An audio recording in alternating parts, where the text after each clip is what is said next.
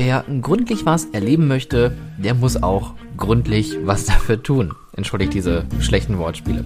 Das Thema Sauberkeit ist beim letzten Mal so gut angekommen, dass wir jetzt nochmal einen kleinen Deep Dive machen und ich habe mir etwas Expertise mit ins Haus geholt. Denn wir schauen uns das Thema Reinigung und Cleaning in Freizeitattraktionen nochmal genauer an und haben heute jemanden zu Gast, der vor allem in einem großen Freizeitpark mehrere Jahre lang dort die Abteilung Cleaning geschmissen hat und dementsprechend auch viel an Erfahrung vorweisen kann.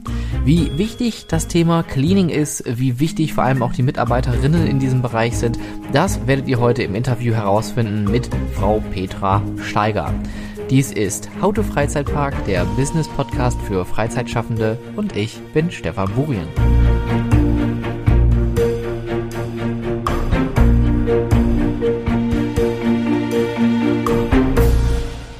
Da das Thema Sauberkeit natürlich ein ähm, ja, Dreh- und Angelpunkt ist. Ähm, ich habe es ja in der Themenfolge ja schon mal explizit erwähnt. Ähm, es kann das kleinste Papierknüppelchen ausreichen und der ganze Besuch ist hin, die ganze Arbeit ist vorüber. Und ähm, um das Thema nochmal genauer zu besprechen, und zwar Sauberkeit, Reinigung in Freizeitattraktionen, habe ich mir heute eine Expertin, kann man fast sagen, eingeladen. Und zwar ist es äh, Petra Steiger. Sie ist Trainerin und äh, Beraterin bei der Firma Allegria, die unter anderem auch größere Freizeitattraktionen ähm, zum Thema Reinigung berät. Hallo Petra. Hallo Stefan, freut mich bei dir zu sein. Ja, freut mich auch. Vielen Dank. Vor allem äh, für so ein, ich, ich würde mal fast sagen, spezielles Thema. Ist ja schon eigentlich fast ein Nischenthema, wenn man so möchte. Weil irgendwie Reinigung und, und Sauberkeit, ich meine, das ist ja auch so ein, ich kenne das bei mir aus dem privaten Bereich, da spricht man nie so wirklich öffentlich drüber. Also natürlich ist immer alles sauber und gesaugt und gereinigt zu Hause, aber was macht man, wenn es nicht so ist? Und dann ruft man wahrscheinlich dich an, oder? Vielleicht. Ich glaube, das Problem ist, dass man das als selbstständig, äh, als selbstverständlich sieht. Also das Thema Reinigung ähm, ist für jeden da, im Grunde auch sichtbar, aber keiner macht sich Gedanken darüber, wer es eigentlich macht, wie, was da eigentlich hintersteckt. Ähm, das ist, glaube ich, so ein bisschen auch schade bei der ganzen Sache. Schade für die Mitarbeiter, die da mitwirken und so weiter, weil ich glaube, dass das ein sehr, sehr wichtiger Punkt ist. Mhm. Äh, nicht nur in Freizeitparks allgemein. Und insofern äh, finde ich das gut, dass wir beide da jetzt mal ein bisschen drüber sprechen. Ja, das freut mich auch. Und ähm, bevor wir ins Thema einsteigen, ähm, stell dich selber doch nochmal vor, ähm, wer du bist, was du machst, wo kommst du vor allem her? Das finde ich am spannendsten, weil da haben wir nämlich schon wieder die große Brücke zum Thema Freizeitparks geschlagen. Genau. Also wo komme ich her? Ursprünglich komme ich aus einer Schaustellerfamilie und insofern äh, bin ich natürlich mit Freizeitanlagen groß geworden. Äh, das Thema Sauberkeit ist natürlich da auch immer ein Riesenfaktor, weil auch auf so einem Volksfestplatz gehört das natürlich dazu. Und ähm, als Schausteller ist man im Grunde Unternehmer und aber auch für alles zuständig. Also im Grunde bin ich ja sämtliche Gewerke, die es in einem Freizeitpark auch gibt, bin ich als Unternehmer im Schaustellergewerbe auch und bin es wohl möglich sogar für jedes einzelne Gewerk selber zuständig. Also das heißt, ich reinige meistens auch selber, äh, ich sag mal, zwei Quadratmeter um meine Attraktion oder mein Geschäft, wie man es nennen möchte, drumrum. Und ich achte natürlich auch auf Ordnung und Sauberkeit, weil man sehr oft auf beengtem Raum eben äh, sich aufhält oder das Ganze stattfindet. Und äh, da ist Ordnung auch eben einfach wichtig. Das gehört dazu, weil sonst ist das Chaos vorprogrammiert. und insofern äh, ja, habe ich so ein bisschen einen anderen Weg eingeschlagen. Und unter anderem hat es mich dann zehn Jahre lang in den großen Freizeitpark verschlagen, äh, wo ich aber sicherlich ja dadurch, wie ich aufgewachsen bin, äh, sehr viele Vorteile hatte, weil Dinge für mich einfach schnell klar waren oder ja, ich auch gelernt habe, einfach mal anzupacken, ohne sich viele Gedanken zu machen. Und äh, somit bin ich auch so ein bisschen in die Reinigungsabteilung gerutscht, weil eigentlich will das immer keiner machen, äh, weil es vielleicht auch nach außen nicht so gut klingt. Äh, wo ich völlig widersprechen muss, weil ich finde, das ist eines der wichtigsten Gewerke, die zu so einem mhm. Freizeitpark dazugehört. Und mir hat das wahnsinnig Spaß gemacht. Es war eine Riesenherausforderung.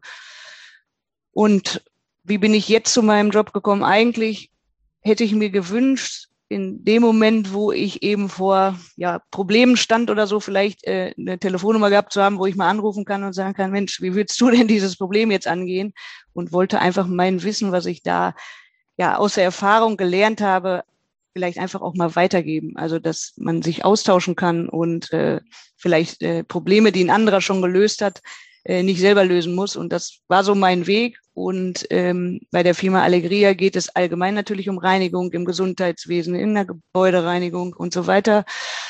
Und ähm, ich versuche jetzt aber so ein bisschen das Thema Freizeitpark dort auch als festen Bereich eigentlich mit aufzubauen, weil mhm. ähm, ich finde, das wird auch oft unterschätzt, dass die Freizeitbranche sehr groß ist und ähm, da ja im Grunde dann auch Potenzial da ist. Also und am Ende vielleicht eine Win-Win-Situation für alle rauskommt, ne? weil man muss ja nichts neu erfinden. Also es gibt ja alles schon, nur äh, man muss halt wissen, wo, wen muss man an einen Tisch bringen, so ungefähr.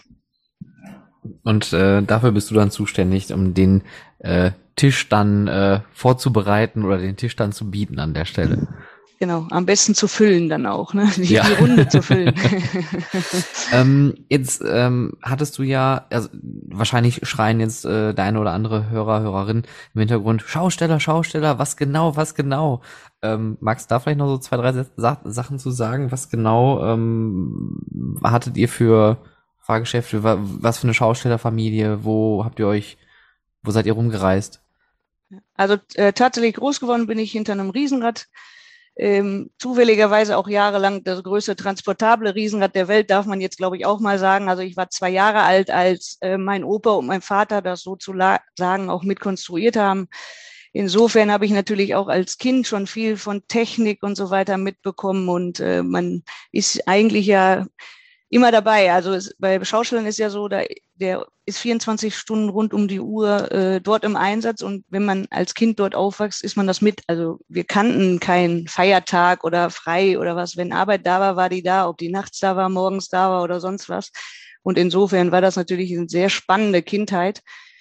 Später sind noch andere Fahrgeschäfte wie Achterbahn, Wildwasserbahn und so in der Familie dazugekommen. Ähm, und ich glaube, als Schauspieler ist man auch sehr familiär und insofern äh, mit Onkel und Tante und Cousin, Cousine sehr verbunden. Also ich bin eigentlich als Kind mit Fahrgeschäften aufgewachsen und später dann aber auch haben wir einen kleinen Imbiss betrieben, Weihnachtsmärkte mit Bratwurst äh, veranstaltet und so weiter. Also im Grunde querbeet kann man sagen. Aber Ursprung war eigentlich so Fahrgeschäftsbranche, hauptsächlich Riesenrad. Voll cool. Und dann hast du, hat's dich aber ins äh, Stationäre verschlagen. Ich glaube, den Arbeitgeber können wir hier äh, wahrscheinlich nennen. Äh, das ist der Europapark in Rust. Und äh, wenn man natürlich so eine Riesenanlage hat und dann noch auch der Bereich Reinigungsservice, ähm, das ist ja wahrscheinlich eine Mammutaufgabe, oder? Wenn man sich dann da um alles gefühlt kümmern muss. Ja, also es ist ja nicht so, dass man sich tatsächlich alleine um alles kümmern muss, sondern man hat ja auch verschiedene Teams, verschiedene Kollegen und dann am Ende ein Verantwortungsgebiet. Ich glaube, bei mir war es tatsächlich so, dass ich eben vielleicht ein bisschen anders auch an Dinge rangehe und nicht gleich sage, was ist denn mein Aufgabenbereich, sondern gucke einfach, was, was sind denn für Probleme vielleicht da. Probleme soll man ja nicht sagen, sagen wir Herausforderungen. Und diese Herausforderungen einfach mal annehmen und dann schauen, wer gehört denn jetzt auch aus welchem Bereich mit an den Tisch und das war für mich interessant ähm, zu sehen, eigentlich äh, Reinigungsservice ist für mich eigentlich sogar so, dass das eher in Richtung Handwerk geht und für mich, wie man es heute so schön sagt, in den Bereich Facility Management gehört. Weil du hast es in deiner Podcast-Folge so schön gesagt, da geht es mehr um nur Toiletten zu reinigen. Äh, wobei man immer sagen muss, die Toiletten sind mit das Wichtigste. Also auch wenn es mhm. keiner gerne hört, aber ich glaube, wenn man die vernachlässigt, äh, dann hat man auch ein Problem. Aber es gehört ja auch dazu, wie reinige ich zum Beispiel Achterbahnschienen und so weiter. Also ich meine, da ist dann wieder die Technik ja auch mit involviert. Äh, wenn ich ein falsches Reinigungsmittel benutze, laufen vielleicht die Rollen des Achterbahnzugs nicht mehr so, wie sie sollen oder so. Also das ist schon sehr speziell, wenn man da wirklich in die Tiefe reingeht. Und äh, für mich gehört das tatsächlich Reinigung ist ein Handwerk und ähm, auch in einem Freizeitpark, je nach Größe vor allen Dingen, gehört das für mich schon in den Bereich auch Facility Management, muss ich ganz klar sagen. Mhm. Also schon allumfassender und nicht ja. dieses klassische, ja, da ist jetzt hier Toilettenfrau, Schrägstrich Mann, die den ganzen Tag nur rumstehen, sondern man hat wirklich einen kompletten Aufgabenbereich mit Verantwortungen, die dahinter stecken. Genau, was, was würdest du denn sagen, wenn du jetzt so über deine Zeit so nachdenkst, äh, was war so für dich das größte Learning neben der Tatsache, dass Reinigungsservice äh, spannender ist, als man denkt? Ähm, was, was war so das, was du am meisten mitgenommen hast aus deiner Arbeit? Also es war tatsächlich so, dass man sich ja, bevor man einen neuen Job oder eine neue Herausforderung angeht, sich ja Gedanken macht, was wohl passieren könnte und was wird wohl für einen selber vielleicht auch eine schwierige Aufgabe. Ich muss sagen, alles, wo ich drüber nachgedacht habe, war am Ende gar nicht das Problem, sondern es waren Sachen, wo ich nie mit gerechnet hätte, dass die so aufwendig sind. Und das mhm. waren teilweise wirklich banale Dinge. Also äh, man muss sich auch mal vorstellen, es gibt ja, wie gesagt, alles schon. Es gibt äh, Reinigungswagen, Reinigungsprodukte, aber da hängt ja viel, viel mehr dran. Also es ist ja so, am Ende muss ich ein Reinigungsprodukt haben, das ist das eine, was einigermaßen funktioniert, sage ich jetzt mal, aber die Menschen dahinter muss ich ja haben, die das dann entsprechend auch umsetzen. Und man kann sich vorstellen, wenn äh, Mitarbeiter seit 20 Jahren rechts rumgehen und so reinigen. Und jetzt komme ich, weil ich denke, Mensch, es ist vielleicht auch entlastender für den Mitarbeiter. Wir gehen jetzt mal links rum, dass das eine Riesenaufgabe ist, den Mitarbeiter erstmal zu überzeugen, jetzt einfach mal zu probieren, links rum zu gehen. Und ich glaube, das habe ich am Anfang tatsächlich unterschätzt.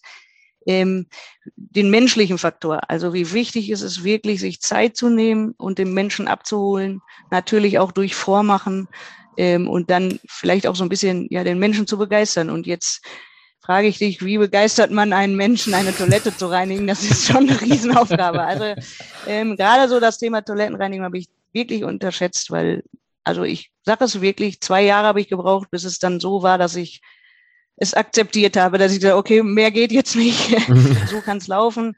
Und ähm, es ist einfach, äh, ja, wirklich, es ist eine Herausforderung. Ne? Man darf ja nicht vergessen, normalerweise Reinigungs Mitarbeiter kommen wahrscheinlich, wenn keiner da ist. Also in, in Verwaltungsbereichen oder so, da kommen die Mitarbeiter irgendwann abends und reinigen, wenn der Mitarbeiter weg ist. Und ja. in einem Freizeitpark ist es ja so, ich kann natürlich einmal reinigen, wenn der Park leer ist, aber wenn der Park dann läuft, dann kann ich ja nicht sagen, ich reinige erst wieder, wenn wir zugemacht haben. Das heißt, diese Herausforderung auch, die Menschen davon zu überzeugen, eben dezent zwischen den Gästen äh, zu wirken und so weiter und dass das Ganze dann auch professionell rüberkommt, das ist eine Riesenherausforderung. Das finde ich gerade ein ganz, ganz guter Punkt, weil das ist ja im Endeffekt auch das, was ich mit meiner letzten Folge so ein bisschen aussagen wollte, dass das Thema Cleaning und auch die Mitarbeiter des Cleanings, die gehören ja zu Experience dazu. Und du hast das gerade gesagt, dass sie professionell wirken. Was, was ist denn für dich ein professionelles Wirken einer, einer Mitarbeiterin, eines Mitarbeiters?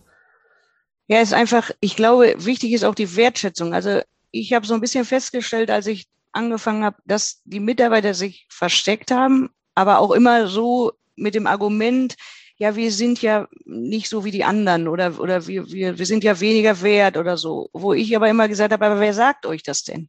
Mhm. Und habe dann auch festgestellt, es ging Backstage ja schon los. Die sind nicht in die Kantine gegangen und haben sich zu den anderen Abteilungen an den Tisch gesetzt. Aber das lag gar nicht daran, dass die anderen Abteilungen das nicht wollten, sondern das haben die sich irgendwann mal selber eingeredet. Und mhm. ich glaube, man muss viel mehr über so das Selbstverständliche reden und kommunizieren. Und ich habe dann einfach mal versucht, ähm, ja, die auch mit anderen Abteilungen zusammenzubringen, gerade mit denen, wo auch die Schnittstellen sind. Und dann hat man gemerkt, ah, die fühlen sich selber viel wohler, auch in ihrer Rolle, sind irgendwo auch im Unternehmen angekommen und dann lief tatsächlich auch äh, die, dieses Professionelle besser, weil dann haben sie sich eigentlich nicht mehr versteckt, sondern sind auch nach außen gegangen. Zum Beispiel, ich finde es ganz schrecklich, wenn äh, Reinigungsmitarbeiter im Kittel rumlaufen. Also die Zeiten sind total vorbei. Also wir haben dann Polos ja. äh, angeschafft, das war keine Rieseninvestition und dann äh, sind die eben nicht, ja, wie du typisch, ich, ich weiß nicht, wie ich das sagen soll, aber mittelalterlich mit Kittel rumgelaufen, sondern hatten eben auch ein bisschen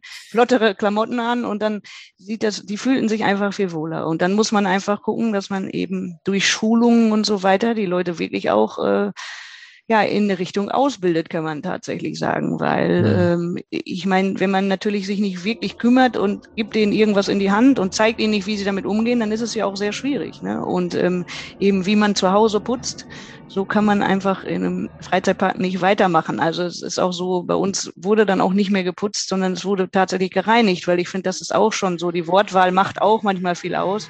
Und ähm, ja, das war einfach auch ein Weg, muss ich ganz ehrlich sagen. Also die Leute erstmal zu überzeugen, dass man ihnen nichts Böses will, wenn sie jetzt links rumlaufen sollen und dann natürlich auch äh, versuchen, die Wertschätzung rüberzubringen und ähm, dass sie eben auch professionell sind, also dass sie Profis sind. Und da kann man sie ja auch machen, ne? indem man vielleicht schult oder was auch immer. Weil ich, also ich finde, ähm, das ist ein echt extrem guter Punkt, den du gerade ansprichst, weil das ist ja auch der Kern, wenn man generell mit der Freizeit- und Tourismusbranche zu tun hat. Es kommt immer darauf an, wie, wie, wie sind die Leute geschult, was für ein Mindset haben die, wie geht man mit denen um, wie integriert man die. Und ich finde diesen Punkt, den du gerade angebracht hast mit der Geschichte, dass sie sich selber ausgeschlossen haben, weil die sich weniger wert gefühlt haben, ein ganz gutes Beispiel dafür, wie stereotypisch eigentlich solche Bereiche immer behandelt werden. Das sind die Putzleute, die putzen und die, das ist jetzt wirklich ganz überspitzt, die riechen komisch, die machen was mit Abfall und das ist eklig, das ist dreckig. Aber das ist ja totaler Quatsch. Und ich finde das ein ganz guter Punkt, den du gerade angesprochen hast. Wenn man mal wirklich sich Gedanken darüber macht, was da eigentlich hintersteckt, auch logistisch zum Beispiel, das ist ja schon ein Riesenklotz an, an, an Aufgaben, an, an regelmäßigen Aufgaben. Also die sind ja wirklich den ganzen Tag unterwegs Ne, also das ist ja wirklich, du hast ja, also wenn du von A nach B läufst, du hast ja an der Stelle immer was zu tun. Die sind ja selten in einer längeren Ruhephase, sondern es gibt immer irgendwas zu reinigen, irgendwas zu beliefern, irgendwas zu verräumen, irgendwas zu organisieren, ähm, etc. Also das ist ja wirklich riesig. Und da würde ich gerne mal auf den Punkt kurz aufspringen. Und zwar hattest du es ja auch am Anfang schon gesagt, die Schnittstellen finden. Ähm, Gerade in Freizeitparks. Äh, wo hat Cleaning so seine Schnittstellen mit den anderen Abteilungen oder mit den anderen Mitarbeiterinnen? Also grundsätzlich ist es ja so, dass jeder meint, Cleaning ist im Grunde Toilettenreinigung, vielleicht, äh, wie man in, in der Branche so schön sagt, äh, Paperman nennt man sie ja gerne, die, die durch den Park laufen äh, und die ganzen Schnipsel und Zigaretten, äh, die Zigaretten sind ja Gott sei Dank nicht mehr so viel, aber Zigarettenstummel aufheben und einfach äh, gucken, eventuell die Mülleimer leeren. Ähm, das ist ja so klassisch der Klinikbereich. Dann je nach Parkgröße gehört auch die Müllentsorgung dazu. Äh, Im Europapark war es tatsächlich so, dass ich nicht direkt für die Müllentsorgung zuständig war. Die war tatsächlich äh, der Gärtnerei angeschlossen. Das war dem geschuldet, dass natürlich die Fläche der Gärtnerei äh, viel mehr Möglichkeiten geboten hat für die Müllentsorgung am Ende, weil man ja doch auch einige Container abstellen muss, wo dann hinterher wieder die städtische Müllentsorgung, sage ich jetzt mal, kommt und den Müll abholt. Insofern war das natürlich eine ganz, ganz enge und wichtige Schnittstelle, dass man äh, mit der Müllentsorgung zusammenarbeitet. Wiederum ist die Gärtnerei eine total wichtige Schnittstelle. Das hattest du ja neulich auch schon mal erwähnt. Ähm, das ist natürlich ja da, da kann man nicht drum rum, dass die Gärtner, wenn sie neue Beete anpflanzen, auch ein bisschen Dreck wieder machen. Und ähm, da muss man halt dann vernünftig und eng miteinander arbeiten, dass da auch nicht der eine dem anderen nachher äh, mehr Arbeit da lässt, sondern dass man da wirklich äh, eine gute, gut funktionierende Schnittstelle aufbaut. Also zum wichtig ist Gärtnerei, äh, Müllentsorgung ist eine wichtige Schnittstelle. Wenn man jetzt nur dieses klassische Cleaning, wie man es eigentlich von außen her sieht, betrachtet, aber es geht ja noch viel tiefer. Im Grunde habe ich F&B, die Gastronomie als Schnittstelle, weil die Frage ist, wie groß ist der Park? Schaffen die Gastronomie-Mitarbeiter nach Feierabend äh, selber ihre Küche zu reinigen, ihren Fußboden zu reinigen? Wie löst man das? Ähm, holt man sich sogar fremde Dienstleister mit ins Boot? Und das sind natürlich auch wichtige Dinge, genauso wie die Attraktionen. Also werden die Attraktionen von den Mitarbeitern gereinigt, äh, die dort sowieso zuständig sind? Äh, wie läuft das? Und was man auch nicht unterschätzen kann, wir reden ja meistens von der Saison, also von dem täglichen Betrieb, aber was passiert in den Wintermonaten? Weil das war auch oft witzig, wenn mich jemand dann gefragt hat am letzten Tag der Saison, und was machst du jetzt so die nächsten Monate? Also ich glaube, so eine Cleaning-Abteilung ist ganz schön gefordert, gerade in diesen zwei Monaten oder wie lange man Zeit hat, weil alles, was man da, da macht, erleichtert einem natürlich die Saison. Weil wenn mhm. ich da gründlich wieder alles frisch machen kann, dann kann ich natürlich auch viel besser in die neue Saison starten. Und deswegen würde ich mal sagen, dass die Abteilung Klinik eigentlich überall seine Schnittstellen hat. Also bei den einen mehr, bei den anderen weniger. Sicherlich gehören die Handwerker dazu und ganz wichtig sind die Designer, die die Attraktionen und so weiter eben auch entsprechend gestalten, mhm. weil das ist äh, heutzutage ja wirklich auch möglich mit Materialien, die ja auch noch pflegeleicht sind, trotzdem tolle Effekte zu erzielen. Und ich finde, das macht auch sehr viel Spaß, mit den Designern da tatsächlich zu diskutieren, weil das ist ja auch eine Herausforderung wieder für beide Seiten. Äh, wie, wie man Design und reinigungsfreundliche Oberflächen äh, zusammenbringen kann. Und das ist tatsächlich möglich, wenn man möchte. Wenn man möchte. Also hast du, hast du schon mal irgendwas erlebt, wo, wo du gesagt hattest, ähm, das, das ist gerade neu gebaut worden und du hast die Hände über den Kopf zusammengeschlagen, hast gesagt, boah, wie sollen wir das denn hinkriegen? Das war nicht nur einmal, ja. ich glaube, die Designer haben sich auch immer gefreut, wenn ich um die Ecke geschossen bin. äh, man muss aber fairerweise sagen, es waren sehr, sehr viele nette Kollegen dabei, mit denen man sich tatsächlich auch dann, wenn man dann die Fehler begangen hatte, äh, sich zusammensetzen konnte und versucht hat, bei der nächsten Attraktion oder bei der nächsten Planung äh, das tatsächlich zu berücksichtigen. Also mhm. das war wirklich konstruktiv, muss man sagen. Und das hat auch wahnsinnig Spaß gemacht. Also ich, das unterschätzt man auch. Ne? Bei der Reinigung geht es ja nicht darum, wirklich nur zu reinigen, sondern äh, das ist eine wahnsinnig spannende, spannende Aufgabe, eben auch mit den Schnittstellen zu schauen, wie, wie können wir denn gemeinsam jetzt auch in der Planung schon gucken, wie wir äh, da einfach auch reinigungsfreundlicher arbeiten, weil man ist tatsächlich auch erstaunt, äh, was da für Kosten hinterstecken. Also das unterschätzt mhm.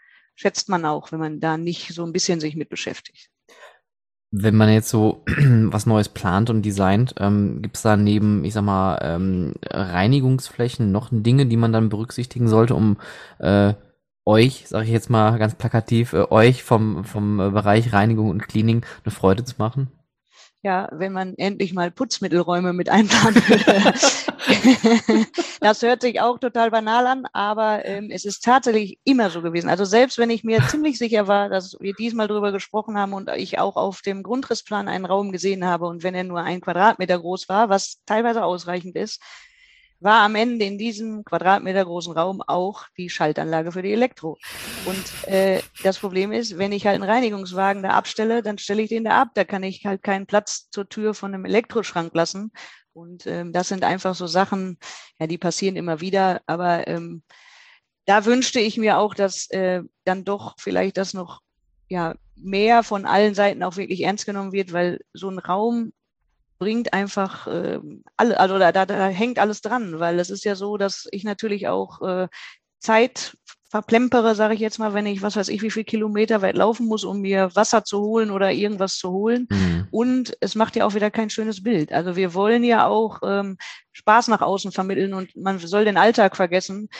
Das zerstört natürlich, wenn in dem Moment einer mit einem vollen Eimer Wasser oder so äh, durch die Gäste läuft. Äh, ja. Das ist natürlich jetzt überspitzt dargestellt, aber letzten Endes kommt das eben dabei raus, nur weil man eben denkt, ach, so ein Raum ist nicht so wichtig. Ne? Und je nach Fläche ist so ein Raum sehr wichtig. Wenn wir jetzt noch die Toiletten nehmen, ist es auch sehr wichtig, dass ich eben Toilettenpapier und so weiter vor Ort lagern kann, weil auch mhm. sonst muss ich mit Toilettenpapier quer durch den Park laufen. Das sind halt einfach alles Sachen, die kann ich natürlich vermeiden, wenn ich in, an der Stelle äh, bei der Planung schon einen Raum berücksichtige. Also das ist ganz, ganz wichtig. Aber das ist interessant, weil genau darauf wollte ich hinaus, weil ich habe das auch so oft auch in, in verschiedensten Parks und auch weltweit erlebt, dass man einfach vergisst und wie du schon sagst, nur ein kleiner Raum, wo man einfach seine Plörren reinwerfen kann, damit man die parat hat, wie, wie früher im Hotel Mise en place, man hat alles greifbar in der Nähe, wenn irgendwas nachgelegt werden muss. Und dann äh, stellt man plötzlich fest, hm, diesen Raum gibt's nicht oder dieser Raum ist plötzlich ein Elektroraum, das habe ich auch schon so erlebt. und dann versucht man natürlich zu erklären, und das, also man kann natürlich da jetzt keine Reinigungssachen reinstellen. Das, ja. das passt nicht so ganz, auch so sicherheitstechnisch nicht. Ja, und dann fängt man wieder an, Schränkchen zu bauen und so weiter. Ja. Und das muss einfach alles mit sein. dieses, dieses Schränkchen bauen ist auch, glaube ich, so ein Freizeitpark-Phänomen, wenn man plötzlich bemerkt, naja, Mist, wir haben jetzt keinen Platz, dann bauen wir jetzt mal da einen Schrank hin. Und im schlimmsten Fall hat man dann so ein, weil, weil, weil es vielleicht eine kleine Attraktion ist, ja. irgendwie so ein, so ein Poco-Regal irgendwie für 30 Euro aus Holz auch noch und, und lagert da plötzlich irgendwelche Flüssigkeiten drin, wo man sich denkt, das äh, war nicht genau. im Sinne des Erfinders. Ja. Hm, du, du hattest gerade schon auch angesprochen, dass es ähm, je nach Größe auch so, so ist oder sein kann, dass ähm, Mitarbeiterinnen an den Attraktionen oder im F&B oder im Retail auch selber Reinigungen durchführen.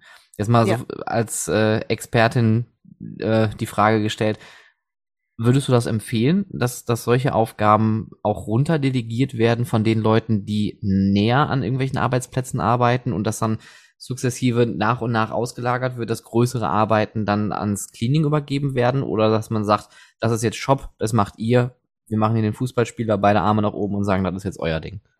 Also ich glaube, das muss man wirklich äh, gemeinsam entscheiden. Also die Gefahr ist natürlich, wenn ich alles versuche abzugeben oder so klar trenne, dass ich sage, äh, alles, was Reinigung betrifft, ist Cleaning, dann kommen wir in eine Situation, wo nicht jeder Mitarbeiter damit umgehen kann, weil dann ist es so, dass ich die Verantwortung auch so ein bisschen abgebe. Das heißt, ich verhalte mich am Tag ganz anders, als wenn ich abends selber weiß, ich muss aufräumen. Also ich glaube, ich mhm. arbeite ordentlicher, wenn ich es mal so ausdrücken darf, äh, wenn ich weiß, ich bin auch am Abend zuständig und muss das noch aufräumen, als wenn ich wüsste, ach, da kommt ja sowieso nachher die Klinikabteilung und macht das. Also ich sage immer, da muss man ein bisschen aufpassen, dass man äh, gewisse Dinge einfach äh, bei den Attraktionen, wenn wir das Beispiel behalten lassen, oder auch in der Gastronomie. Aber sicherlich macht es Sinn, über das eine oder andere nachzudenken. Also gerade wenn ich voll thematisierte Anstehbereiche habe.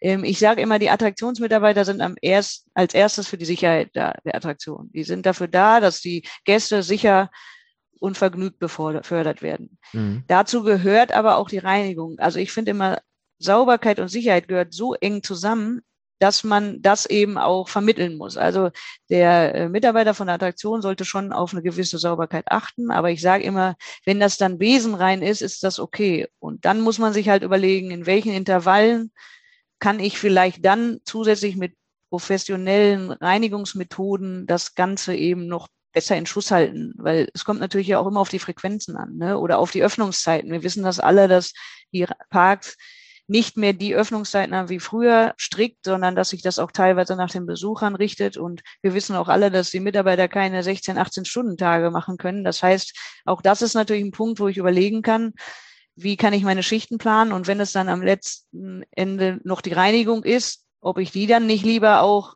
professionell an Reinigungsleute äh, einteile oder weitergebe. Mhm. Also Pauschal würde ich sagen, kann man das nicht sagen. Man muss da sensibel dran gehen. Also es macht Sinn, sich auf jeden Fall Gedanken darüber zu machen, ob man das ein bisschen aufteilt. Aber man sollte nie sagen, Reinigung ist rein nur die Cleaning-Abteilung, weil ich glaube, dann macht man sich mehr Probleme, als man eigentlich bezwecken will. ja, ich habe hab das auch mal ähm, in irgendeiner Attraktion mal miterlebt, dass man gesagt hat, nee, wir räumen jetzt hier nicht auf oder wir, wir kümmern uns gar nicht erst darum, auch tagsüber, ähm, irgendwie die Attraktion sauber zu halten, weil am Abend kommt ja eh die Firma, die machen das schon. Und das ist wirklich sehr, sehr gefährlich, weil da baut man sich eigene Fallen und da macht man sich auch so ein bisschen die eigene Firmenkultur mit kaputt. Ja. Weil wie du schon sagst, äh, das ist halt, es geht halt um, doch auch irgendwie jeden was an und Sauberkeit und Sicherheit gehen Hand in Hand. Ähm, man spricht von Müll, man spricht aber auch halt von nassen Böden. Ne, wenn da einer irgendwie sich langlegt, irgendwie in einer Warteschlange, das kann natürlich auch böse enden. Ja. Ähm, zum, zum Thema Cleaning auch noch eine Frage, die interessiert mich persönlich. Und zwar, würdest du kleineren Attraktionen empfehlen, outzusourcen oder sollte man lieber sich eigene Cleaning-Mitarbeiterinnen beschaffen und ein eigenes Team aufbauen? Also ich würde immer, wenn ich einen Freizeitpark betreibe, egal in welcher Größe, ein eigenes Team aufbauen, weil ich dann die Flexibilität habe. Weil das Problem ist, ähm, ich habe zum Beispiel gerne mit Firmen zusammengearbeitet, aber gewisse Dinge kann man einfach nicht ganz klar darstellen. Also das heißt, wenn ich eine Firma beauftrage, muss ich ja denen einen Auftrag geben. Du kennst es selber, wenn du morgens um neun Uhr aufmachst, du weißt nicht, was bis 18 Uhr passiert. Das ist einfach mhm. auch, das ist ja auch die Herausforderung. Ich glaube, deswegen machen viele von uns auch diesen Job, weil sie das lieben und nicht morgens um acht schon wissen oder morgens um acht wissen wollen, was abends um 19 Uhr passiert. Ähm, aber das ist natürlich die Schwierigkeit, jemandem zu sagen, hier ist ein Auftrag für Cleaning, äh, wenn du nicht weißt, was, was den Tag über passiert. Das heißt, ich würde immer gucken für den Betrieb an sich, so diesen täglichen Betrieb, ähm, dass ich da eigene Mitarbeiter habe, wo ich immer Fremdfirmen mit einbeziehen würde, sind, wenn ich auch technische Hilfsmittel brauche. Also zum Beispiel ganz klassisch die Glasreinigung, Fensterreinigung. Hm. Die würde ich nie selber machen, weil ich kann meine Quadratmeter der Glasflächen äh, ganz schnell aufnehmen. Ich weiß, was so ein Quadratmeter kosten darf und kann das wunderbar nach außen geben. Die haben die Gerätschaften dafür, die haben Arbeitsbühnen, die haben die Mitarbeiter entsprechend geschult, die haben die Sicherheitsvorkehrungen getroffen. Ähm, das würde ich immer in professionelle Hände geben. Da würde ich jetzt nicht selber meine Mitarbeiter ausbilden. Aber ähm, ich sage jetzt mal, wenn ich einen Gebäudereinigungsdienstleister bestelle, dann ist er ja eigentlich erstmal klassisch in der Gebäudereinigung unterwegs. Und ich glaube, selbst eine Verwaltung in einem Freizeitpark ist anders als eine Verwaltung von einem Versicherungsbüro oder sonst irgendwas, weil mhm. natürlich auch ganz andere Geschäftszeiten dort herrschen. Und deswegen muss ich mir das schon gut überlegen, ähm, was gebe ich dann weg. Viele Dinge machen Sinn, aber die Flexibilität habe ich im Grunde nur, wenn ich mit eigenen Mitarbeitern reinige. Auch wenn ich sage, ich mache mit denen Deal und sage denen genau, ich möchte eine Mannschaft für die Tagschicht, finde ich grenzwertig, weil ich ja, wenn ich verantwortlich bin für die Reinigungsabteilung, nicht direkt ähm, die ansprechen darf im Grunde, wenn man das alles so mhm. wegen der Arbeitnehmerüberlassung, das ist ja auch alles so ein Punkt. Deswegen würde ich mir das gut überlegen, ob ich nicht eine Mannschaft, und wenn es am Ende nur drei Leute sind, also je nach Parkgröße, aber diese drei Leute kann ich so fit machen, wie ich es möchte und auch so flexibel am Ende einsetzen. Und dann kann ich mir ja immer noch Firmen dazu holen, die dann eben äh, vielleicht auch durch Maschinen und Geräte das Ganze dann aufstocken. Ja, finde find ich ist ein guter Punkt. Ähm, Habe ich auch so, glaube ich, noch nie betrachtet. Ähm, ich hatte immer nur das Vergnügen, zumindest in kleineren Attraktionen, mit Fremdfirmen zusammenzuarbeiten und habe genau die Erfahrung gemacht, dass du hast keine Weisungsbefugnis. Das heißt also, du ähm, an Anordnungen oder Anweisungen müssen erstmal dann über den Objektleiter gehen, was dann Tage manchmal dauert. Sonderreinigungen kann man nicht mal eben vereinbaren und man weiß halt nicht, was es, wie es abends ausschaut. Entweder hast du einen vollen Tag gehabt und es sieht dann abends aus, als ob da sprichwörtlich die Bombe eingeschlagen wäre und die Leute müssen erstmal ordentlich einen, einen wegschrubben. Oder am Abend ist einmal kurz drüber gehen, aber man hätte vielleicht noch Zeit, äh, Sonderaufgaben zu erledigen und irgendwelche ja. kleineren Sonderreinigungen durchzuführen. Wir hatten auch mal das, das Phänomen, fällt mir gerade noch spontan ein, mm, wir hatten eine Gruselattraktion gehabt und die Mitarbeiterinnen von der Fremdfirma wollten dort nicht reingehen. Ja.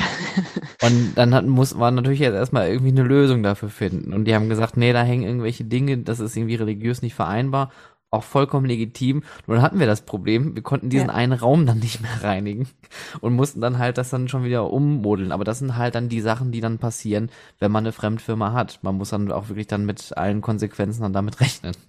Ja. Also ich glaube, es gibt bestimmt auch Beispiele, jetzt vielleicht ist der ein oder Zuhörer da, dabei, äh, der sagt, doch, bei uns funktioniert das. Also ich will das jetzt auch nicht pauschalisieren. Vielleicht ist man auch mit einer Reinigungsfirma zusammengewachsen und ähm, die wissen, ich sage jetzt mal, wie man tickt, dann ist das natürlich eine andere Geschichte. Aber wie du schon sagst, ich glaube, man spricht ja auch so ein bisschen seine eigene Sprache und ähm, es tut mir dann manchmal auch für die Firmen leid, weil die natürlich auch schnell verheizt werden. Und ähm, das ist ja auch nicht mhm. schön, weil die sind ja. ja professionell eben im Bereich Gebäudereinigung, sind vielleicht sogar in Krankenhäusern und so weiter unterwegs und wissen genau, was sie da tun müssen. Aber wie gesagt, in einem Freizeitpark sieht das natürlich anders aus. Genau. Ich meine, ähm, ein lustiges Beispiel war am Anfang, ähm, meine Mitarbeiter haben dann teilweise äh, Spinnenweben äh, entfernt, die eigentlich da sein mussten dann zu Halloween-Zeiten. Also das sind natürlich auch alles so Sachen, wie soll, das kannst du deinen eigenen Mitarbeitern natürlich dann aber schnell erklären, aber so eine Fremdfirma, wenn du denen sagst, bitte vorher Spinnenweben kontrollieren, dann machen die natürlich Spinnenweben weg, ob die jetzt gewollt da sind oder nicht. Und das sind ja. so Sachen, da macht sich, ich sage jetzt mal, der normale Gebäudereiniger eben nicht so den Kopf. Warum auch? Ja. Eine Sache, die du auch vorhin auch angesprochen hattest, die ich auch ähm, sehr spannend finde, auch von der, von der Organisation her, ist äh, das Thema Müllentsorgung. Jetzt mal ganz platt gefragt, wie funktioniert denn eine Müllentsorgung in einem großen Freizeitpark? Ich würde sagen, ist auch eine große Herausforderung, weil ähm, das Thema Mülltrennung, ich weiß nicht, ob ich das jetzt hier so sagen darf, aber ich muss eigentlich immer schmunzeln, wenn ich die ganzen Recyclingtonnen in einem Freizeitpark sehe. Das macht vielleicht ein gutes Bild abgeben, aber ganz ehrlich, wie viel verschiedene Gäste hat man aus der ganzen Welt. Überall auf der Welt ist Mülltrennung anders. Das heißt, ja, man kann vielleicht noch ein bisschen gucken, dass man die Plastikflaschen vielleicht extra sortiert. Ich meine, da hat, macht Disney das ja eigentlich hervorragend. Die haben das ja ich sag mal, glaube ich, als erstes mitgemacht, dass die eben auch entsprechend andere Löcher in die Tonnen gemacht haben, damit man da Flaschen reinwerfen kann, damit eben nicht unbedingt Pizzakartons und sowas mit drin landen. Aber ganz ehrlich, man kann das in einem Freizeitpark nicht. Hm. Es widerspricht sich für mich auch. Ich will zum einen, dass der Gast seine alltäglichen Sorgen vergisst und dann erwarte ich vom Gast, dass er Müll trennt. Also ich finde, das passt für mich auch nicht zusammen. Das heißt, ähm, ich finde Nachhaltigkeit wichtig und äh, auf die Umwelt Rücksicht zu nehmen, glaube ich, ist auch eine Aufgabe, die unsere Generation hat. Die Frage ist, ob ich mich da nicht dann auch vertue, wenn ich mich daran halte, weil was für ein ja, für, ein, für eine Organisation auch im Hintergrund dann noch dazu kommt, weil ich muss ja dann auch im Hintergrund das Ganze nochmal in die Hand nehmen und trennen. Also mhm. da würde ich tatsächlich gucken, dass ich mir vielleicht dann auch ähm, die Experten von der Stadt oder so mit an den Tisch hole und sage, wie können wir das Ganze hier vernünftig lösen. Hinter den Kulissen kann ich natürlich ganz anders werkeln. Da kann ich vielleicht auch mit Wertstoffsäcken und so weiter arbeiten. Aber ich sage jetzt mal, im Publikumsbereich ist das sehr schwer und ich kann im Grunde nur mit Restmüll arbeiten. Ist hm. meine Meinung. Also ich kann vielleicht versuchen, so ein bisschen diese Pfandrückgabe auch zu steuern eben und Plastikflaschen vielleicht noch zu trennen. Aber alles andere ist wirklich schwer, schwer umsetzbar. Ja, das, das zieht einen wahrscheinlich dann auch dieser, aus dieser Immersion auch dann natürlich aus, wenn man dann, äh, keine Ahnung, man hat gerade irgendwie eine, eine Schale Pommes an der Hand und ist gerade fertig und möchte dann zur nächsten Achterbahn und dann hat man plötzlich zwei Mülleimer vor der Nase, genau. wo dann steht Restmüll oder, oder äh, gelber Müll. Dann denkt man sich, okay, okay, jetzt bin ich also doch noch in der Realität. Irgendwas ist hier gerade nicht so ganz genau. richtig. Genau. Ähm, aber wie läuft denn so die Müllentsorgung ab, wenn man jetzt mh, zumindest äh, bis zur Parktüre, bis zum bis zur Parkmauer denkt. Also wir haben kleine Mülleimer, wir haben große Mülleimer, haben wir Sammelbehälter. Wie funktioniert diese Koordination von jemand nimmt den kleinen Müllsack und dieser Müllsack geht auf die Reise? Genau. Also man muss natürlich gucken, hinter den Kulissen ist es ja so, dass da tatsächlich eine Mülltrennung stattfindet. Da hat man die großen Tonnen stehen, je nachdem gibt es einen Müllplatz, mehrere Müllplätze, je nach Größe des Parks, würde ich sagen. Das heißt, die Mitarbeiter so jetzt von der Gastronomie, die nach hinten raus, sage ich jetzt mal, ihre Pommeskartons dann entsorgen, die wissen auch, dass die Kartons natürlich die, zu den Kartonagen gehören und nicht in den Restmüll. Oder mhm. da gibt's dann auch Biotonnen und, und, und. Das ist auch, glaube ich, kein Problem nach außen hin, wenn wir jetzt wieder bei den Toiletten sind, wenn ich natürlich mitten im Park eine Toilettenanlage habe und die die kleinen Mülleimer entleert und davor steht eine große Mülltonne, wo auch der Besucher seinen Müll reinmacht, wird sicherlich dieses kleine Tütchen dort mit reingeschmissen, weil das dann je nachdem in verschiedenen Intervallen geholt wird. Mhm. Ähm, ich weiß, dass man natürlich immer schaut, dass man möglichst wenig während des Betriebes äh, auch Mülleimer anfahren muss. Das heißt, es gibt ja mittlerweile schon Mülleimer, die über Solar funktionieren, die dann eine Presse mit eingebaut haben. Da habe ich sehr gute Erfahrungen mit gehabt. Das heißt, äh, man musste dort relativ wenig dann noch zwischendurch mal anfahren, je nach Besucherzahlen. Äh, wenn ich vielleicht vorher siebenmal den Mülleimer lernen musste, musste ich ihn vielleicht nur noch dreimal lernen oder so. Ähm, das sind natürlich gute Möglichkeiten, ähm, um den Müll dann, ich sag mal, vor dem Gast äh, zu ja, wie, zu trennen wollten, haben wir ja nicht gesagt, aber äh, zu entsorgen ja. oder zu handeln, sagen wir es mal so.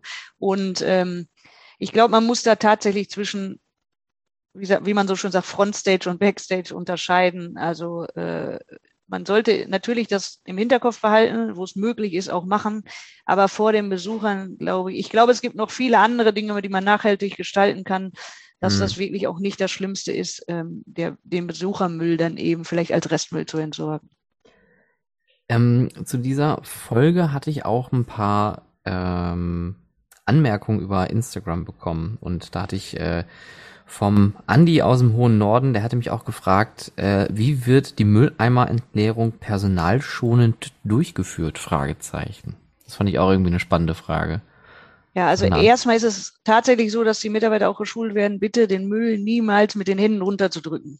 Weil Gefahr von Splitter oder mhm. sonst irgendwas, Glasscherben äh, im Müll sind natürlich äh, nicht unbedingt für den Mitarbeiter dann gesund. Das heißt also, da wird schon drauf geachtet, ähm, dass entweder ein Gegenstand benutzt wird, um den Müll nochmal runterzudrücken. Also es ist tatsächlich so, dass auf jeden Fall Hilfsmittel zur Verfügung stellen. Im besten Fall hat man diese schönen Elektrowagen, wo hinten eben eine Pritsche drauf ist, wo man dann die Mülltüten eben draufheben muss zwar. Meistens wird das Ganze aber ja zu zweit gemacht. Das heißt, schwerere Müllsäcke können dann auch tatsächlich zu zweit hochgehoben werden. Also da schaut man wirklich schon, dass äh, man die Mitarbeiter entsprechend auch schult, wie sie dann eben mit den Müllsäcken umgehen und ähm, dass man ihnen eben Hilfsmittel zur Verfügung stellt, ähm, dass sie die dann auch äh, ja, möglichst ohne Riesenaufwand aufladen können. Diese mhm. kleinen Elektrowagen haben ja mittlerweile schon hinten Hebebühnen, also dass man die auch runterfahren kann. Äh, die haben Rollenhalterungen, wo die Müllsäcke schon angebracht sind, wo man dann einfach nur abziehen muss. Also da gibt es wirklich schon ganz tolle Sachen. Ähm, so Teleskopstangen kennt jeder diese Kehrschaufeln mit Teleskopstange, also dass man auch wirklich das auf Körpergröße einstellen kann, dass man nicht die krumme Haltung unbedingt hat, wenn man dann mhm. auch noch so ein bisschen die Reste kehrt. Also da gibt es schon ganz tolle Möglichkeiten, die man machen kann.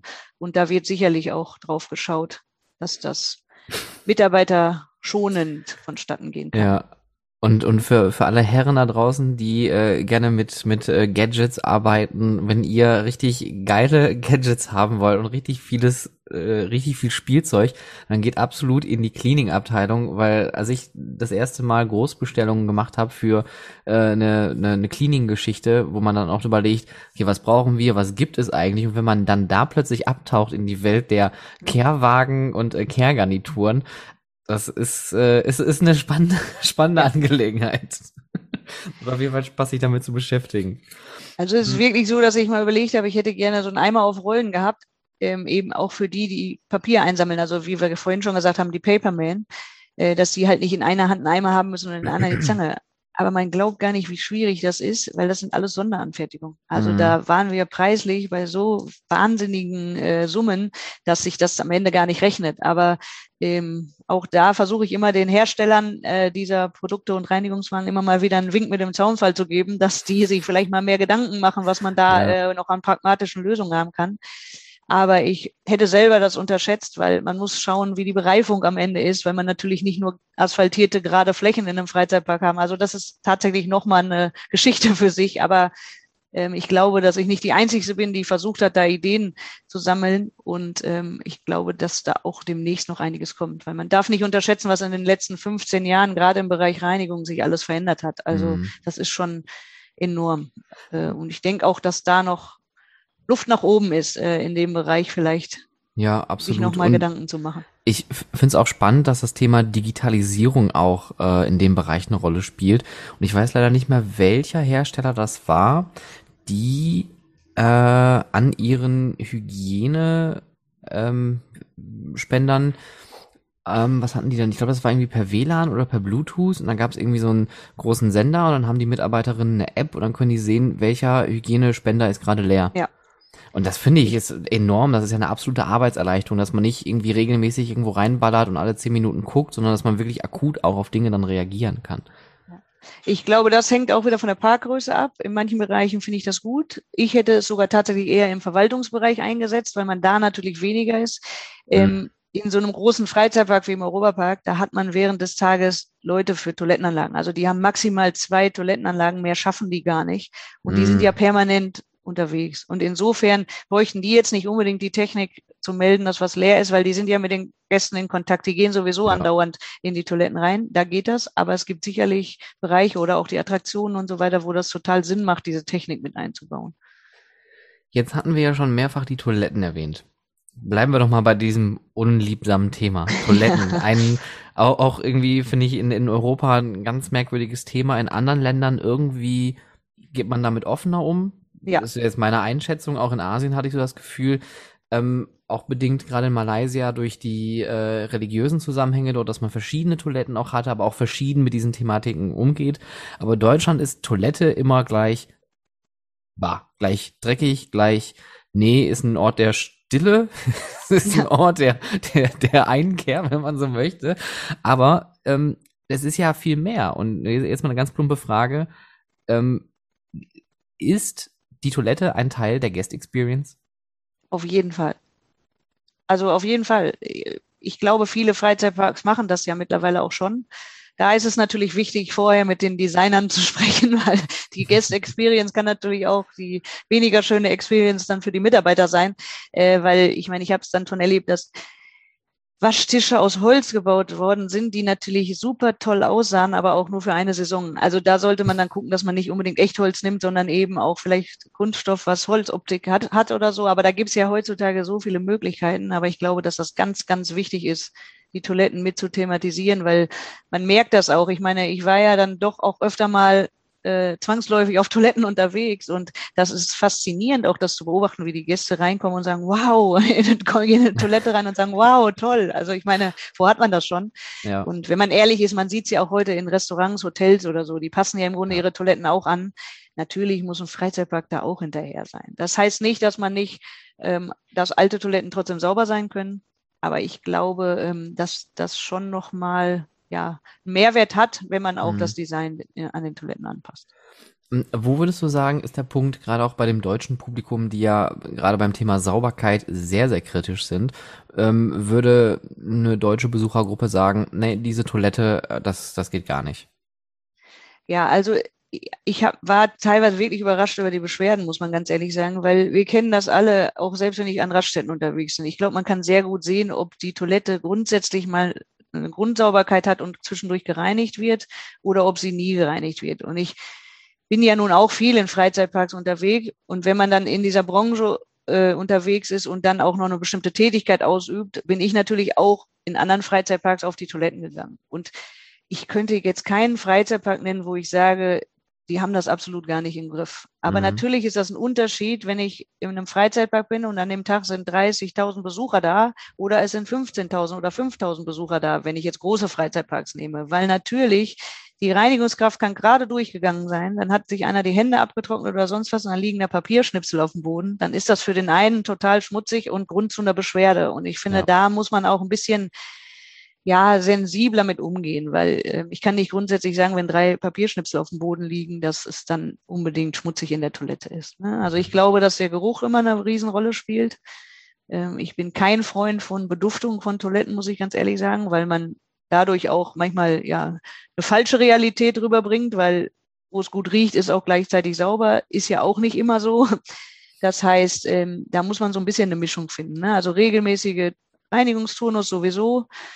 Und äh, man muss den Mitarbeitern auch ganz einfach sagen, sie haben keinen Zauberstab. Also das heißt, wenn mal irgendwo ein bisschen Papier auf dem Boden liegt, dann sollte das nicht sein, aber das ist einfach, wo gehobelt wird, fallen Späne und das ist mhm. ja nicht der Mitarbeiter, dass der die da auf den Boden schmeißt. Ne? Also ja. da wünschte ich mir manchmal von den Besuchern auch so ein bisschen mehr Verständnis dann, äh, dass man wirklich alles gibt. Also ich glaube, da spreche ich für alle Freizeitparks, dass jeder versucht, da möglichst alles zu geben für den Gast. Aber es ist halt ein sensibler Bereich und wie gesagt, Sie können ja nicht mit jedem mitgehen. also das ja, wäre ja auch zu viel verlangt. Ne? Jetzt, ähm, jetzt hatte ich gerade einen Gedanken und der ist direkt wieder weg. Ah, verdammt. Ähm, genau, doch. Ähm, und zwar das Thema ähm, Sauberkeit. Und zwar finde ich, ist, wie du schon gerade sagtest, es reicht ein Papierschnipsel aus und einer sagt, oh, das ist ja vollkommen eklig hier. Der andere sagt, pff, ja gut, ist halt ein Stück Papier, aber der Rest ist ja in Ordnung. Sauberkeit ist ja wirklich unglaublich subjektiv. Und dann kommt jemand aber dann daher, im schlimmsten Fall noch eine Vorgesetzte oder ein Vorgesetzter, der sagt, das muss hier perfekt aussehen. Wie geht man mit sowas um? Weil ich finde, perfekt ist auch ein absolut furchtbares Wort für etwas, ähm, was man eh schon schlecht messen kann, noch etwas oben zu schmeißen, wie es aussehen soll, was man auch nicht messen kann, weil es halt auch subjektiv ist. Also wie kann man Sauberkeit messen oder verständlich einem Mitarbeiter oder einer Mitarbeiterin rüberbringen? Also ich glaube, gerade wenn man verantwortlich ist und ich sage jetzt mal oben drüber steht, ohne es abfällig zu meinen, dann muss man auf jeden Fall erstmal versuchen, cool zu bleiben. Weil wenn ich dann meine, ich muss das eins zu eins nach unten weitergeben, das ist genau der falsche Weg. Weil ähm, ich muss natürlich abschätzen und erstmal gucken, in welchem Bereich ist das vielleicht, wo jemand sich beschwert hat, vielleicht auch ein wiederum ein Vorgesetzter, der gesagt hat, das ist ihm nicht perfekt genug, dann muss ich mir ein Bild davon machen. Und dann muss ich natürlich abschätzen, liegt es vielleicht wirklich an dem Mitarbeiter, weil er einen schlechten Tag hatte? Dann muss ich versuchen, mit ihm zu sprechen, dass er natürlich daran arbeitet. Oder ist es einfach dem geschuldet, dass wahnsinnig viele Besucher da sind, vielleicht noch ein kranker mhm. Mitarbeiter da ist und der anstatt eine oder zwei Toiletten drei Toiletten betreuen muss? So viel Profi muss ich sein, um am Ende auch meinem Mitarbeiter gegenüber vielleicht ein Auge zudrücken zu können, ihn natürlich darauf aufmerksam machen, dass wir daran arbeiten müssen. Ähm, und nach oben hin muss ich einfach auch versuchen, dann zu sagen, ja, ich weiß, dein Anspruch ist höher, aber wir müssen jetzt auch mal hier realistisch bleiben. Also ich glaube, ähm, man muss wirklich überlegen dann, in welcher Situation befinde ich mich und äh, was, was kann ich dann machen, weil man kann in der Reinigung nicht perfekt sein. Das ist einfach so. Also ähm, zum Beispiel, wenn es so ist, dass mich jemand angerufen hat und wir hatten den Park voll und hat irgendwo ein Spinnenweben gesehen, dann habe ich mich bedankt und habe gesagt, schön, ich will dir nur sagen, wenn es dann samstags war, das wirst du morgen auch noch sehen, weil das werden wir erst Montag beseitigen, weil für mich mhm. das, dieser Spinnenweben jetzt nicht Priorität hatte, sondern da ging es eben drum, dass das tägliche am Gast, wie die Toiletten, was auch immer, äh, Picobello waren. Weil der Gast den Spinnenweben vielleicht gar nicht gesehen hat. Oder ich sag mal von ja. den Gästen vielleicht einer. Und ähm, da muss man dann einfach auch Prioritäten setzen. Und ähm, deswegen ist es auch, finde ich, wichtig, dass für dieses Reinigungsteam ein Ansprechpartner vor Ort ist. Dass nicht jeder dieses Reinigungsteam anspricht, im schlimmsten Fall, wie man so schön sagt, zusammenstaucht, ähm, weil das ist natürlich auch Demo motivierend, weil die ja. machen schon auch einen harten Job und ähm, dass man sich da wirklich so ein bisschen guckt, äh, anschaut, wer, wenn ich ja jetzt nicht direkt einen Reinigungsvorgesetzten äh, habe, aber das, wo ich das ansiedel, dass vielleicht, wenn irgendeinem, der da drüber steht, irgendwas auffällt, der sich erstmal bei dem meldet und nicht immer jeder gleich einen Reinigungsmitarbeiter zusammenstaucht und sagt, das ist aber nicht so, wie ich mir das hier vorstelle. Also ja. bisschen sensibel an die Sache gehen, weil man kann in der Reinigung nicht perfekt sein. Also ja. ich habe immer gesagt, ich habe immer versucht, 150 Prozent zu geben, weil dann hatte ich 90 Prozent und das war sehr gut, weil 100 Prozent gibt's für mich in der Reinigung nicht. Das ist einfach so. Man muss das fordern, aber tatsächlich ist das unmöglich. Also im laufenden Geschäft, ich kann den Einfluss nicht nehmen. Und dann bräuchte ich einen Zauberstab und den hat leider noch keiner erfunden. Den gibt's noch nicht, ne. Ja. Aber ich, ich, ich finde ich finde dieses Wort perfekt immer, weil gerade im, im Bereich äh, äh, Hospitality, wenn du auch über Hotels sprichst, es wird immer von Perfektion gesprochen oder auch äh, bei Mitarbeiterführung, das muss hier perfekt sein. Das ist, finde ich, das baut so unnötig Druck auf, auf die Leute, die eigentlich diese in Anführungszeichen perfekte Arbeit leisten sollen. Und die wissen aber gar nicht, wohin geht die Reise. Und deswegen muss man denen das auch ja cool und gelassen und entspannt erklären. Und was ich auch ganz großartig finde, was du äh, eingangs gesagt hattest, auch vorleben, dass man selber auch mitgeht und egal in welcher Abteilung man unterwegs ist, dass alle wirklich da gemeinsam dran arbeiten und die Anlage in Schuss halten. Ähm, ich habe jetzt noch eine Frage, weil das ist mir nämlich auch noch aufgefallen oder beziehungsweise noch, noch mal eingefallen, als wir im äh, äh, Vorgespräch mal drüber gesprochen haben. Äh, ich finde das Thema Inklusion ja irgendwie ganz spannend, weil Freizeitparks machen da unglaublich viel richtig und andere wiederum unglaublich viel falsch. Und jetzt haben wir ja auch noch sanitäre Anlagen und da sollte man im besten Fall ja auch inklusiv sein. Wie schätzt du so die Lage ein? Sind wir inklusiv bei solchen Themen oder ist da auch noch Luft nach oben? Also ich glaube, da ist immer Luft nach oben. Ähm, gerade wenn man jetzt neu baut und neu plant, sollte man das mit berücksichtigen. Ich finde es auch ein bisschen schwierig, weil manche äh, Freizeitparks haben ja nun auch eine wahnsinnige Tradition und liegen, was weiß ich, wie viele Jahrzehnte zurück. Ähm, die haben halt auch noch alte Bausubstanz, sage ich jetzt mal. Das heißt, die haben Toilettenanlagen, die sind eben vor 40 Jahren geplant worden und da ist eben, ich sag mal, vielleicht noch mal eine behindertengerechte Toilette mit dran gebaut. Aber da ist es natürlich schwierig, auch äh, ja dort vielleicht noch was umzuwandeln oder mehr zu tun in dem Bereich. Aber ich denke, gerade wenn man neue Themenbereiche und so entwickelt, sollte man sich das auf jeden Fall alles nochmal anschauen und ein bisschen mehr mit einbeziehen weil äh, das macht man ja in den Fahrgeschäften schon. Also wenn ich mir überlege, dass es Gondeln mittlerweile gibt, wo das dann kein Problem mehr ist, wenn man, dass man mit Behinderung ähm, auch dort ein- und aussteigen kann, alleine eventuell sogar, ähm, so sollte man auf jeden Fall auch natürlich das im Toilettenbereich berücksichtigen. Ne? Wie kann ich da vielleicht noch ein bisschen besser werden? Äh, wie, wie muss ich das vielleicht auch gar nicht so separat machen, sondern kann vielleicht auch zwei, drei Kabinen im in der ganzen Toilettenanlage etwas größer gestalten. Das, ja. Da gibt es bestimmt wahnsinnig viele Ideen. Wir hatten ähm, vorhin schon drüber gesprochen, auch ähm, regelmäßige Aufgaben, morgens, mittags, abends, Tagesgeschäft. Ähm, jetzt mal auch wieder eine ganz generelle Frage. Ähm, was sind so regelmäßige Aufgaben? Stündliche, tägliche, wöchentliche? Und äh, wie kann man sowas planen? Also ich würde möglichst wenig äh, äh, verschiedene Turnusaufgaben einführen. Also ich würde immer schauen, dass ich tägliche Aufgaben verteile, weil das macht für mich am meisten Sinn. Also ich habe natürlich, wenn wir jetzt wieder bei dem Beispiel Toilette sind, dann muss am frühen Morgen die Toilette richtig grundgereinigt werden, so dass man den Tag, sage ich immer, überstehen kann. Weil wenn ein guter Tag ist, dann muss die morgens tiptop sein, damit ich überhaupt bis zum Abend hin durchhalte, sage ich jetzt mal. Und solche Dinge teile ich natürlich ein. Ich teile natürlich ein, dass ich vielleicht von morgens sechs bis um acht werden die Toiletten alle grundgereinigt. Dementsprechend muss ich natürlich Leute planen. Und dann muss ich halt schauen, wie viel Besucher erwarte ich und wie viel Toilettenanlage kann ich zum Beispiel einem Mitarbeiter zumuten. Mhm. Ja, so, dass ich eben auch meine Qualität dann am Ende oder dass sich meine Qualität widerspiegelt. Ähm, deswegen würde ich ähm, einmal diese täglichen Aufgaben tatsächlich planen.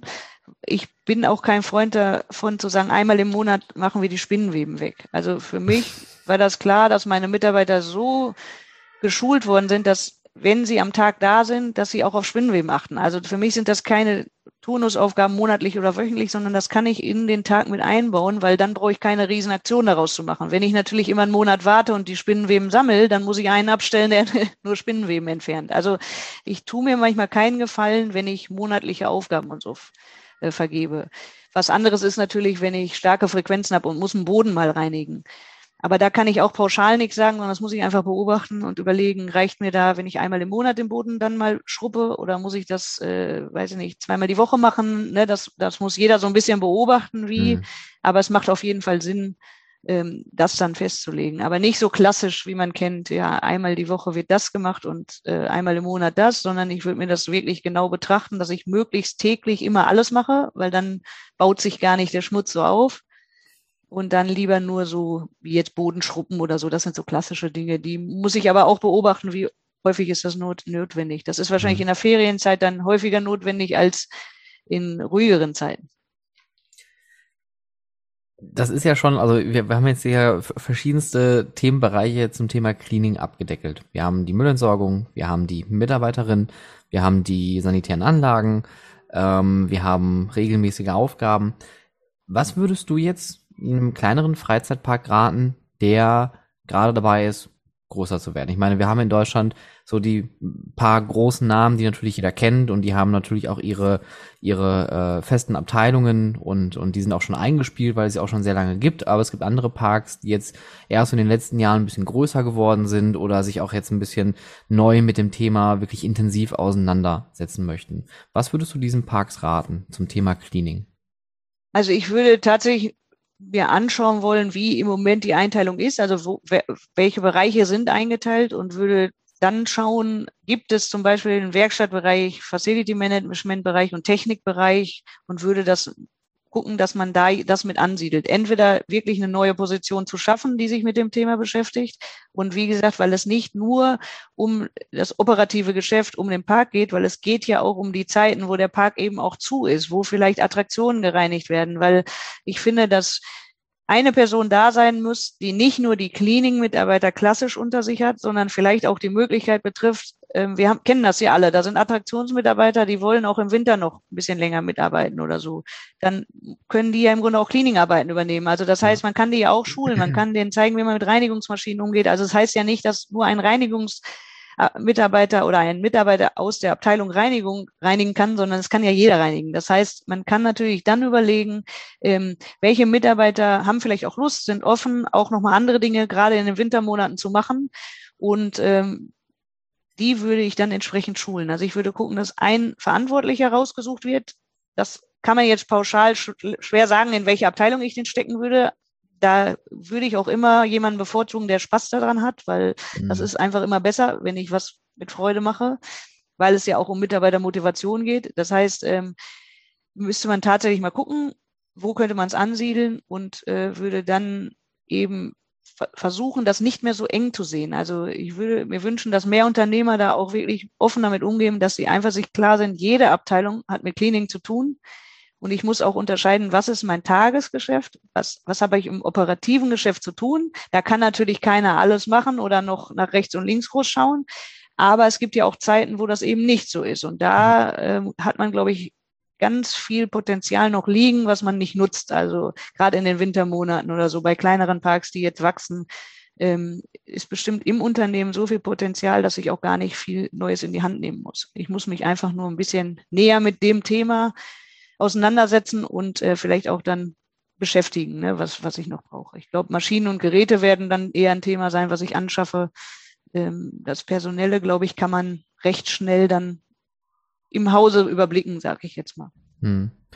Und wenn dann noch weitere Fragen sind, dann kann man sich vertrauensvoll an deine Person wenden. Sehr gerne. Petra, vielen lieben Dank äh, für dieses tolle Gespräch. Ich hoffe, die Leute da draußen, ähm, sowohl die Fans, die mit der Branche nur äh, emotionale Berührungspunkte haben, aber als auch die Leute, die in verantwortungsvollen Positionen da draußen sitzen, haben jetzt mal so ein Gespür dafür bekommen, wie A, interessant dieser Bereich ist. Also es steckt wirklich viel, viel Leidenschaft und Energie in diesem Bereich. Und B, wie wichtig dieser Bereich eigentlich ist, weil natürlich sind alle Bereiche gleich wichtig, aber die Sauberkeit ist einfach etwas, was auch in die Hand genommen werden muss. Und wenn es keiner in die Hand nimmt, dann äh, kann es halt auch zu Lasten der Besucherzufriedenheit gehen. Ich danke dir dass man auch mal die Möglichkeit hatte, darüber zu sprechen, weil viele eben, wie gesagt, schweigen lieber drüber, aber ich finde, das ist ein wichtiges Thema und ja. es lohnt sich auch darüber zu sprechen. Finde ich auch. Und vor allem, was du gerade sagtest, ähm, dieses ähm, auch schauen, was im Park so losgeht, welche Leute auch Bock drauf haben. Und ich habe selber mal so eine Winterpausenreinigung mitgemacht und es macht unglaublich, also es ist, ich das ist, glaube ich, ein absolutes Männerding wahrscheinlich wieder, aber mit einem Hochdruckreiniger zu arbeiten, ist so unglaublich befriedigend. Das kann man gar nicht oft genug sagen. Das ist so ein schönes Gefühl, das Ergebnis direkt zu sehen. Ja, vielleicht auch noch abschließend. Also ich finde auch, in welchem Job hat man das? Da ist was schmutzig und wenn ich meine Arbeit getan habe, ist es sauber. Also das sieht keiner so. Also ich, ich habe wenig Jobs vorher gehabt, wo ich wirklich auch ein Ergebnis gesehen habe und es konnten andere sagen, du kannst das nicht oder dies oder das, aber man konnte mhm. einfach nur sagen, was möchtest du von mir? Guck. So sah es vorher aus, jetzt sieht es so aus. Alles richtig gemacht. das stimmt. Das Ergebnis ist direkt zu sehen. Petra, ganz, ja. ganz lieben Dank und dir noch ja, eine schöne Zeit. Danke, gleichfalls, Stefan. Danke. Tschüss. Tschüss. Ja, an der Stelle nochmal ein riesengroßes Dankeschön an Petra für dieses ähm, sehr charmante Interview und vor allem auch für dieses interessante Interview, denn es gab den einen oder anderen Moment, wo ich auch selber nochmal ein bisschen was gelernt habe. Und Petra Steiger hat einfach ähm, die Expertise, sie hat halt mehrere Jahre in einem größeren Freizeitpark da gearbeitet, hat jetzt in dieser ähm, Consulting-Firma gearbeitet, macht auch nebenher noch Consulting. Das heißt also, wenn ihr da draußen eine Freizeitattraktion habt und ihr möchtet euch über das Thema Cleaning nochmal wirklich äh, mit wirklich guter Expertise beraten lassen, dann ähm, guckt doch einfach mal nach Petra Steiger, vor allem unter LinkedIn könnt ihr sie finden. Ähm, ich packe da auch nochmal einen Link zu in den Show Notes, dann könnt ihr sie gerne kontaktieren und ähm, mit euch äh, dann oder ihr zusammen halt einen Termin vereinbaren. Wenn ihr zum Thema operative Abläufe und Cleaning auch nochmal etwas Expertise benötigt, dann stehe natürlich auch ich zur Verfügung. Mit meinem Amusement Business Support supporte ich kleinere und größere Freizeitattraktionen im täglichen Betrieb. Also auch da gerne mich kontaktieren. Contact at stefanburian.com, wenn ich etwas für dich und deine Freizeitattraktion tun kann. Ansonsten bleibt mir wie am Ende das Generelle zu sagen, ähm, gerne eine Bewertung auf iTunes Podcasts, wenn euch das hier gefallen haben sollte oder auch nicht gefallen haben sollte. Ihr könnt mir natürlich weiterhin auch Themenvorschläge, Kritiken, Anregungen schicken per E-Mail an die genannte E-Mail oder auch gerne an Instagram at howtofreizeitpark oder über Twitter at howtofreizeit. Ich bedanke mich für euer Zuhören, für euer Interesse. Habt noch eine schöne, angenehme Woche und bis bald.